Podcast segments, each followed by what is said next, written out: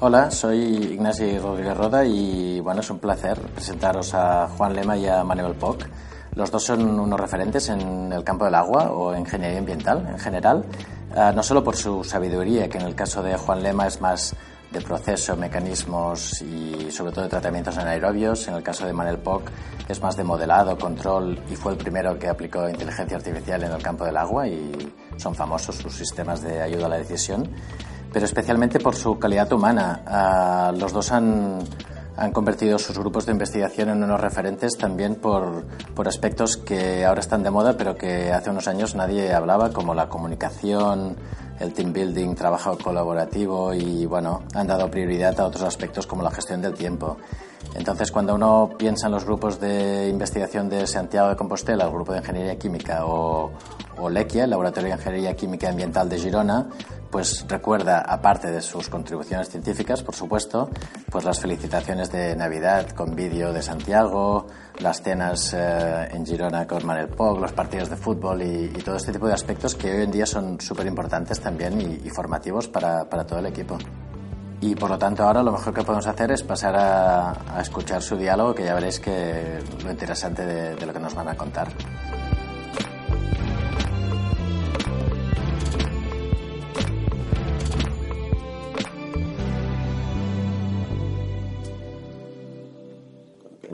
Mi nombre es Manuel Poc, soy catedrático de Ingeniería Química en la Universidad de Girona.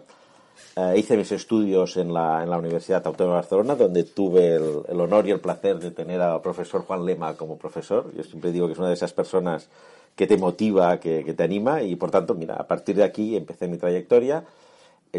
estando yo en la autónoma, pues me dijeron, oye, mira, hay una universidad nueva en Girona y a ver qué, qué te parece, si, si, te interesa. Y bueno, entonces vine, vine para acá y desde entonces, bueno, pues hemos ido trabajando.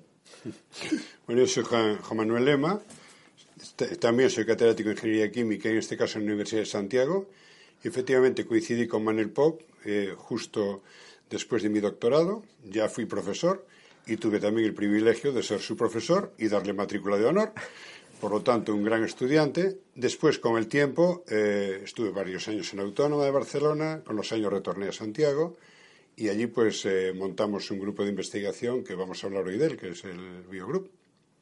Sí, un Biogroup que evidentemente es una, es una referencia ¿no? en este mundo porque uh, el agua es un tema muy importante y en la mayoría de las universidades españolas yo creo que hay grupos de ingeniería química que se han ido especializando en tratamiento de aguas y por tanto creo que como conjunto pues aportamos cosas y en este caso yo creo que, que Biogrupo fue el, es, de los referentes en el sentido que yo creo que han tenido una aparte de un, una gran trayectoria llamémosle tecnológica de investigación y transferencia han tenido una gran cualidad que es la de integración. Es decir, eh, de alguna manera son nuestro referente porque eh, no solo lo hacen bien, sino que tienes eh, te atraen, ¿no? De alguna manera coordinaron un proyecto muy interesante que supongo que ahora nos dirá que fue el Novedad, que había mmm, grupos de toda España y, y, ahí, bueno, te sientes acogido, sientes que es un entorno cómodo y, y bueno, yo creo que esa es una de, de, sus características. Bueno, de hecho es que son modelos muy parecidos. El del y Biogroup, los dos partimos de ingeniería química con orientación de ingeniería, pero aplicado al ambiente, con una... Eh, con una visión creo que doble. Primera es entender los conceptos, por lo tanto, una, eh, una, profundización científica y una voluntad de solucionar problemas, buscando soluciones tecnológicas. Por lo tanto, creo que los dos grupos tienen, comparten este modelo, un modelo científico-tecnológico, no solo buscar el cómo, sino también el por qué. Y esto es lo que creo que ha permitido mm, formar eh, un buen número de, de, profesionales. Creo que el número es muy parecido. Nosotros creo, creo que estamos hablando de vosotros 60 doctores, nosotros quizás alguno más, pues no sé, a lo mejor 90, pero 80, pero unos modelos muy parecidos. Eh, en realidad hemos tenido ocasión de participar, como decía Manel, en un gran proyecto español que no es fácil, no es fácil, porque no hay oportunidades para grandes cooperaciones internas, cooperamos más con grupos de fuera, pero eh, en, una, en, un programa que fue extraordinario del gobierno, que fue el, el proyecto Consolider, el, el, plan Consolider, hemos conseguido participar eh, muy activamente con Lequia, fue de hecho uno de los, de los pilares fundamentales de la acción Novedar y nos ha permitido eh, realmente trabajar muy en conjunto y aproximarnos mucho más. Por lo tanto, fue un tema también personal, pero también profesional. Sí, yo quisiera remarcar, a, menos desde el punto de vista Lequia, y ya lo ha dicho Juan en, en, en Biogroup, es esa, esa voluntad, quizás porque es la ingeniería química o ambiental, de de que ser útiles. Es decir, yo creo que eh, nuestros, nuestros planteamientos empiezan habitualmente porque hay un problema real y entonces cómo ese problema real puede ser afrontado desde una perspectiva técnico-científica. ¿no? Y, eso yo creo que eh, se ve después cuando analizas, por ejemplo, las fuentes de financiación, ¿no? porque tienes pues, proyectos con empresas, proyectos con administraciones, proyectos más básicos, y por tanto esa, diversidad yo creo que es uno de los puntos, uno de los elementos fuertes. Es decir, se intenta resolver problemas mm, de nuestra sociedad haciendo esas y con, con, con, lo que dicen que tiene que hacerse en medio ambiente, ¿no? Lo piensa globalmente y actúa localmente. Yo creo que una de las características uh, de los dos grupos es esa voluntad de también ir a buscar conocimiento fuera, ¿no? Es decir, las relaciones con otros grupos.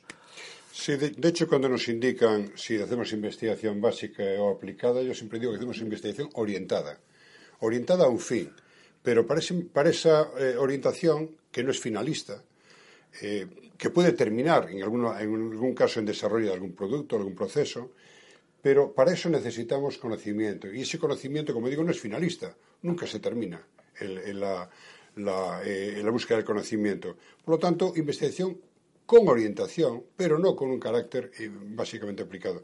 Yo creo que esto compartimos estas filosofías y por eso nos llevamos tan bien.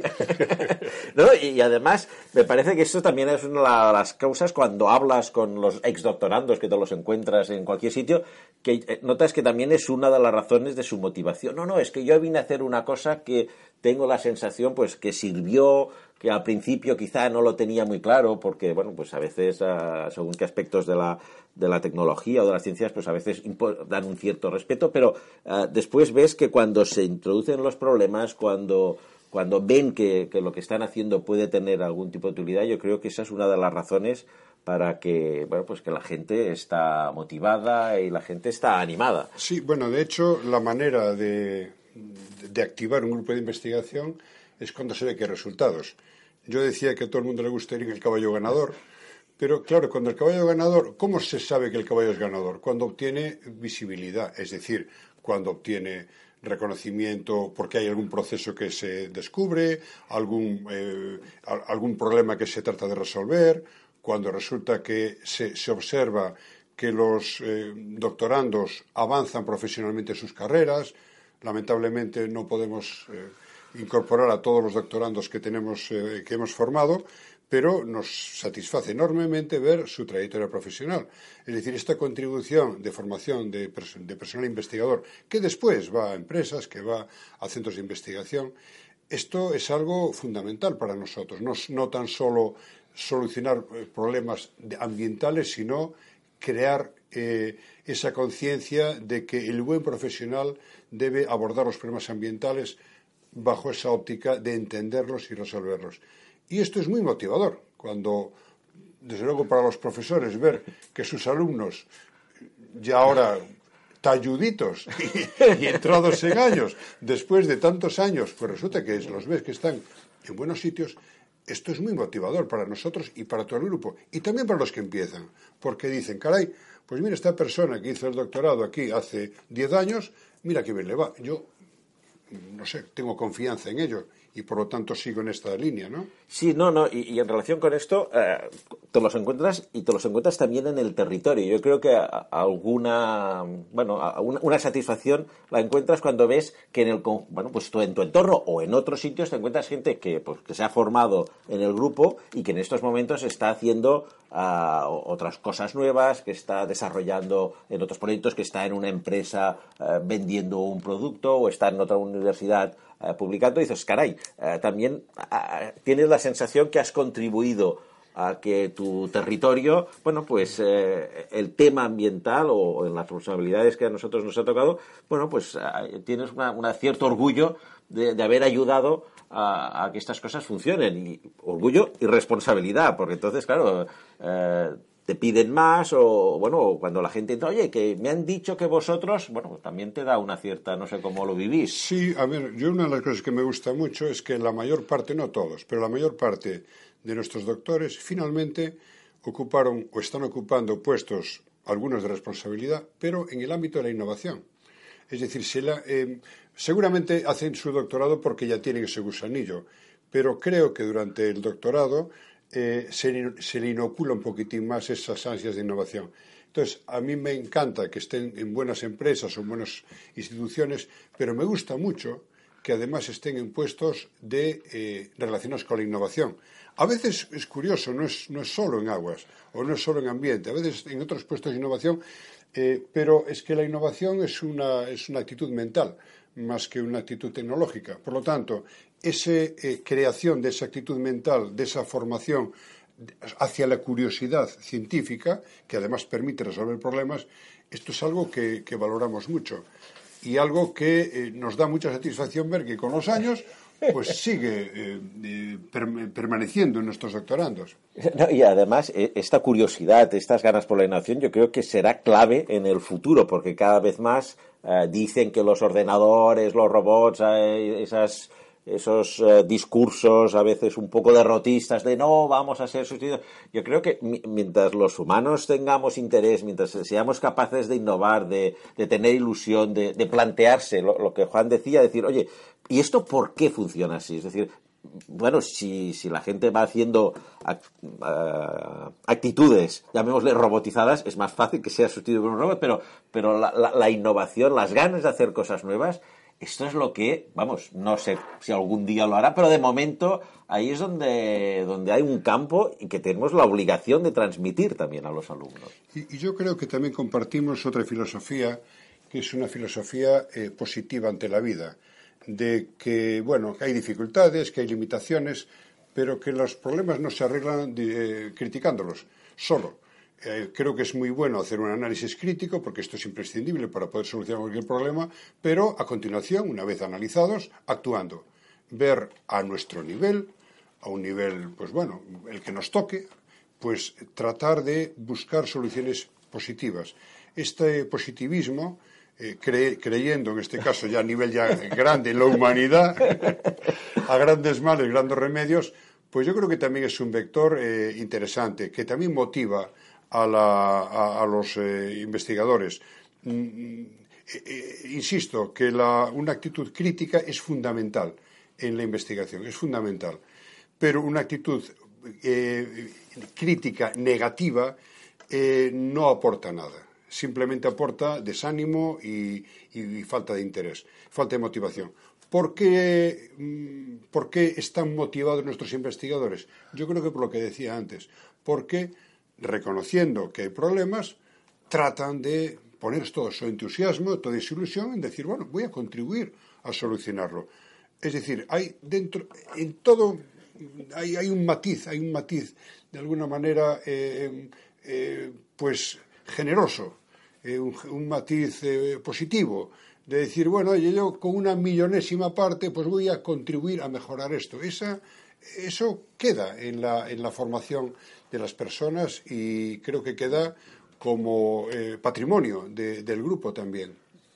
Y, además yo creo que es una de las condiciones necesarias para poder tirar adelante. Es decir, algunos de los resultados que se han obtenido en los últimos años, nuevos procesos de tratamiento de agua más eficientes, ah, nuevas mentalidades. Ahora ya no trabajamos tanto de depurar aguas residuales como de recuperar los recursos que hay en esas corrientes. ¿no? Algunas de estas cosas surgen pues porque alguien ha dicho, ostras, ¿por qué seguimos haciendo uh, lo mismo y no hacemos cosas nuevas, ¿no? Yo diría que especialmente el, grupo de Juan cuando hay una las plantas de tratamiento de residuales actuales son los, fangos activados que llevan 100 años, ¿no? Entonces, uh, cuando cumplieron los 100 años alguien dijo, bueno, 100 uh, años ya es bastante, ¿no? Ahora hay que hacer cosas nuevas. Y yo diría que ahí además es un reto bueno, que, te vas engrescando, ¿no? Que te vas mutuamente animando. Vosotros habéis hecho esto y habéis probado lo otro. Ahora estos días que está Juan aquí, le preguntaba a una persona que estaba aquí, oye, ¿y esto? dice, no, porque él nos ha dado una idea, pero en cambio nosotros, o sea, ves, eh, y eso es fantástico. Yo creo que también eh, me gustaría destacar ya no tan solo el papel interno, sino el entorno. Eh, hemos pasado, al menos en nuestro grupo, creo que Lecky a lo mejor lo empezó antes. Nosotros hemos pasado de una etapa en donde estamos muy, interesados en la, en la ciencia y buscar soluciones, yo voy a decir a nivel laboratorio, y, darlo generosamente al conjunto de la comunidad científica, a una segunda fase en donde la implicación con las empresas ha sido eh, mayor. Pero es que esto, creo que este, el, momento en el que estamos ahora eh, es bien distinto al que teníamos hace diez años. Mm, creo que ahora tenemos un grupo de empresas en España eh, que probablemente porque no le queda más remedio, eh, tiene que innovar. Han descubierto que la innovación no es solo una actitud, no es solo una, una cosa elegante que se pone como una flor allí empaquetando, sino que la innovación eh, tecnológica también es una innovación empresarial. Cuando estamos hablando de innovación es un concepto mental, como decía antes. No podemos concebir una empresa innovadora en el aspecto financiero si no lo es en el tecnológico o viceversa. Por lo tanto, y, y nosotros arrancamos el, el proyecto Novedar eh, eh, en el año 2008, me parece, en aquel momento fue un poco decepcionante, porque nos encontramos, pues, la verdad, con dos o tres empresas que eran sensibles a la investigación. De hecho, hicimos una ronda para ofrecerle nuestros servicios eh, de una manera eh, comunitaria y fue muy decepcionante. Hoy, diez años después o doce años después, yo me gustaría, me gustaría creer que hemos tenido una eh, pequeña intervención sobre las empresas y que ese cambio de mentalidad de las empresas, además de una necesidad de competir de manera internacional, que lo es así, a mí me gustaría eh, creer, tengo en mi imaginario la ilusión de que Novedar ha contribuido a que algunas empresas hayan abordado la vía de la innovación como una vía de, eh, de, de, de trabajo, de, conciencia eh, de cultura de empresa, de cultura de empresa. Y me gustaría pensar que, que Novedar eh, tuvo algo que ver en yo, ello. Uh, yo, hace 10 años, bueno, esos, más o menos 10 años, tuve la, la, la, oportunidad de ir con Juan a alguna de esas entrevistas y la verdad fue uno de los momentos más duros de mi vida profesional o de mi vida académica, porque salí, salía, salías de allí con un desánimo, es decir, entonces es cuando tenías que demostrar que decir, oye, hay que seguir luchando. Si ellos no lo ven, el mundo va así, te decía, no, por sí, a otras empresas de fuera van afuera, pero uy, nosotros y tal. Y dices, oye, esto tiene que salir. Entonces es, uh, hay que insistir, hay que, hay que, hay que seguir uh, luchando. Y entonces dices, bueno, pues vale, iremos a otra escala y tal. Y con el tiempo, yo diría, pues eso, y, y yo creo que, bueno, estaría bien que tuviéramos una, una, gotita ahí de tal, porque ves que ah, aquellos mismos decían, oye, por cierto, vosotros no vinisteis un día y dijisteis que, oye, pues igual ahora nos interesa unas empresas españolas que ahora están exportando y que, bueno, eh, a todo el mundo y que en algunos sectores,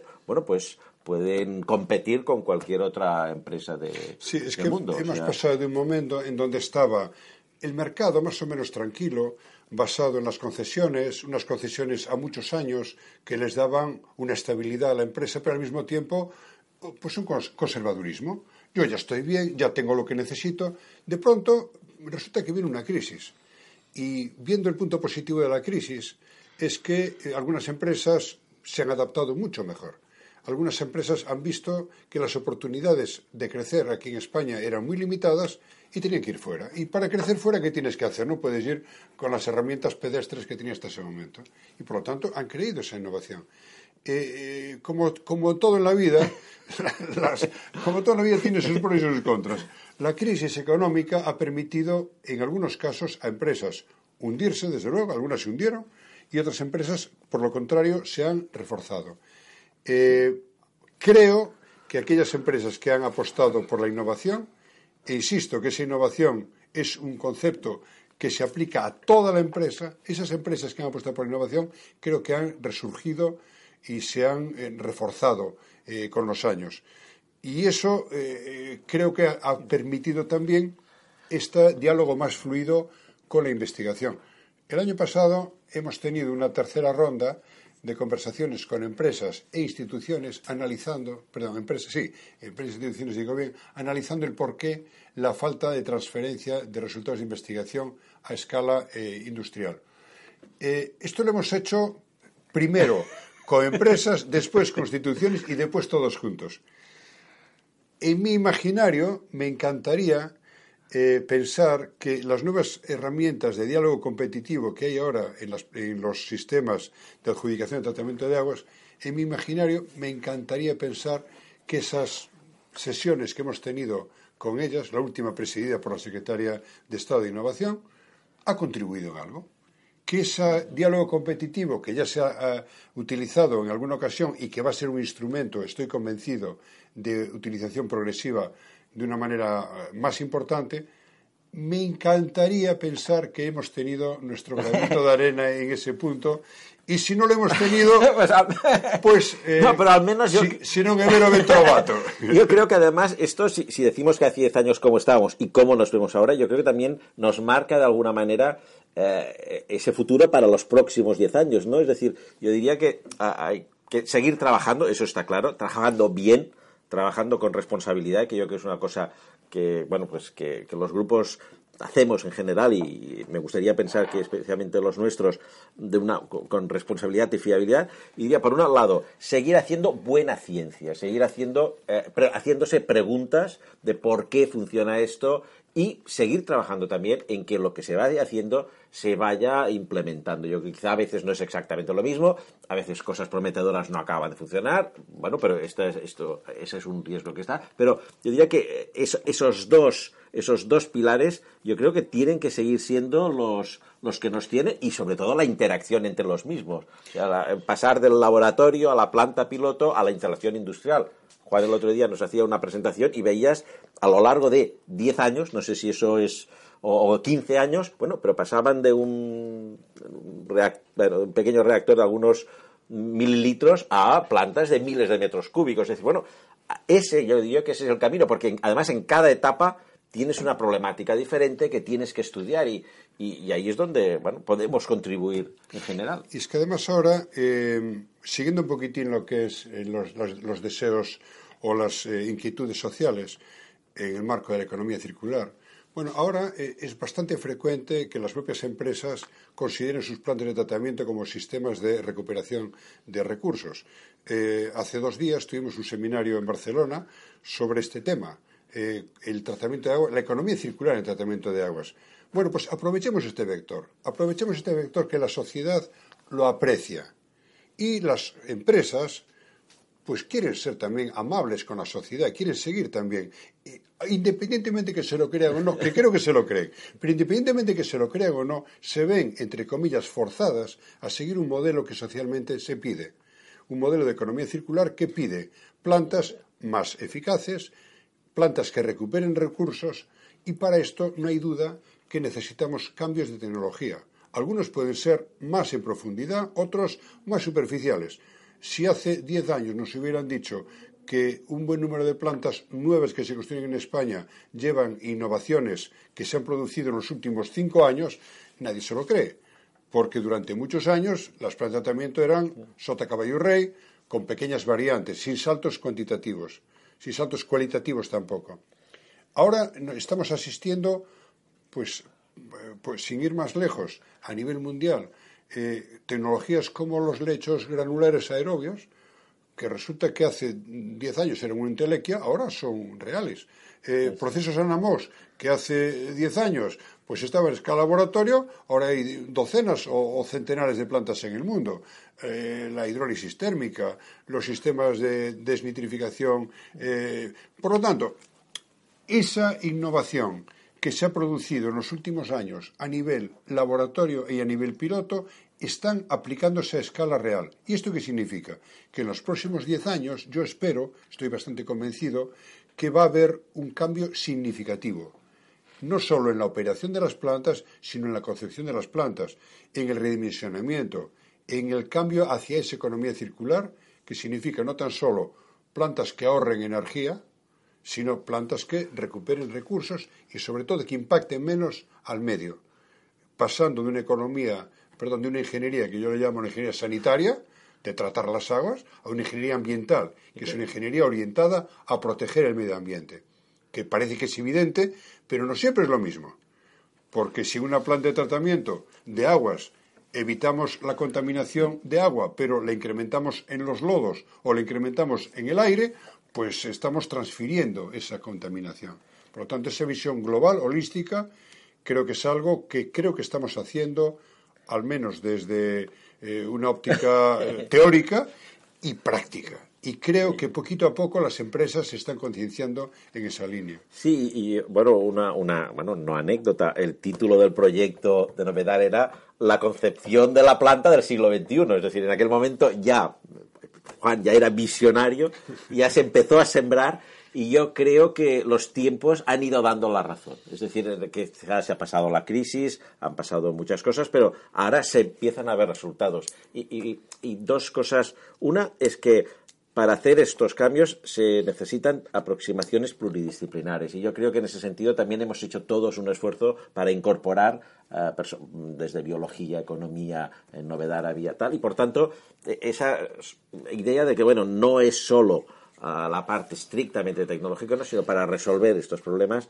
tiene que haber esta, esta, esta visión más pluridisciplinar porque tienes la voluntad de que se aplique y de que bueno, pues la sociedad tenga la confianza de que los productos que están saliendo han sido productos que han sido desarrollados de una forma, bueno, lo, lo mejor posible y más adecuada con los nuevos paradigmas eh, que la economía circular, de alguna manera, bueno, la Unión Europea nos dice desde hace dos años que es, es el, el, vector o el paradigma para el cual tenemos que ir viendo. Ahí estamos. Sí, pero es que me llama la, Bueno, seguramente se leo muchas veces la palabra novedad, pero es que hoy lo que es evidente, hoy lo que parece evidente, pues hace unos años no lo era tanto. Eh, nosotros exportamos el modelo Novedar a través de una acción COST en la que participaron muchos países, que fue liderada eh, por, por, Novedar, por el núcleo de Novedar, lo lideramos, y eh, ese, ese, concepto lo transmitimos a Europa. hoy todos estos conceptos de, de, una aproximación en donde la plan de tratamiento no es solo no solo requiere una investigación, una, eh, una evaluación técnica, sino también ambiental, económica, energética, que, iba ya en las palabras claves de novedad, resulta que ahora lo hemos, lo hemos visto en la acción COS, que se ha transmitido en muchos sitios, y ahora es normal en cualquier proyecto europeo que se busque esa aproximación pluridisciplinar, en donde hay, como decía Manel, ecología, en donde hay economía, en donde hay sociología. Bueno, eh, también me gustaría en mi imaginario pensar que fuimos visionarios en, ese punto de vista. Y, además, yo diría que hay una, una, cosa, cuando reflexionaba sobre los 25 años del Leche, en ese sentido, de una aproximación, como ya decía Juan, más, Juan, más holística, ¿no? Es decir, que, bueno, y que la solución ya no es Otagallo Rey, que en un determinado sitio puede ser una solución basada en la naturaleza, en el otro caso puede ser más tecnológica. Eh, nos enseñaba Juan la aproximación de eh, la planta que han hecho en Vigo, que no había espacio. Por tanto, es, oye, ¿cuáles son las condiciones que yo tengo aquí? Eh, entonces, ¿qué es lo mejor que puedo aplicar aquí y no poner aquello, una marca repartida en todas partes? Y por tanto, en determinados sitios o en determinados lugares puede haber determinadas soluciones. Y yo creo que esto sí que es una contribución interesante, ¿no? Es decir, decir, oye, mm, bueno, somos capaces, hemos estudiado las condiciones y en este caso, ostras, parece que lo mejor sería este tipo de solución y ahí estamos. Sí, bueno, y para esto, eh, para seguir en esta línea, necesitamos buenos investigadores. Eh, tratamiento de aguas no es un tema sexy, como el cáncer o como la inteligencia artificial. En todo caso, podemos también enganchar la inteligencia artificial en aguas, pero no es el tema central del tratamiento de aguas. Eh, avanzaremos tanto y cuanto seamos capaces de captar el mejor talento. Esto es un reto muy importante. Que buenos estudiantes eh, se acerquen a nosotros o que seamos capaces de, de, motivarlos suficientemente para que eh, se embarquen en esta línea. difícilmente podremos hacer nada si nuestros estudiantes no están motivados. Creo que tenemos argumentos del pasado y del presente que nos permiten de alguna manera visualizar el futuro. ¿Seremos capaces de transmitirlo a estudiantes brillantes esa posibilidad, esa oportunidad, que se enganchen al carro de la innovación y tratamiento de aguas y que no digan que el tratamiento de aguas es una cosa pues del pasado, de, de No, no, no. Oiga recuperar recursos para el futuro. pero bueno, eh, no es un tema sexy no es un tema sexy, no es un tema que diga, ostra, yo presumo de tratar aguas residuales. pues vamos a darle también ese pequeño orgullo y decirle, pues sí, señor, tú estás contribuyendo a la humanidad, recuperando recursos, haciendo que la vida del ciudadano sea mejor. Vamos a darle también esa, esa parte positiva y con eso ilusionarlos en que nos, nos, se incorporen a nuestro proyecto. Yo creo que con eso ya no se puede decir nada más. O sea, me sumo a esas frases y yo creo que está, está muy bien. No, no, no, no, no, no puedo decir nada más. Pues oye, fue un gusto, Manel, Manel compartir contigo esta. Ha sido un este, placer. Este debate. Me sigue dando lecciones. No, en, en, realidad lo peor es que esto no fue un debate. sigo aprendiendo, sigo aprendiendo, no, mejor. En realidad lo peor es que esto no fue un debate, fue una, sí. un, un, diálogo en donde, eh, como veis, eh, los, eh, los amables escuchadores, como se dicen ahora, pues se darán cuenta que estamos absolutamente alineados y que los argumentos que utiliza uno, el otro los devuelve corregidos y aumentados. Sí, sí, porque el reto lo tenemos enfrente, el reto lo tenemos enfrente, que hay un buen reto de cómo gestionar mejor.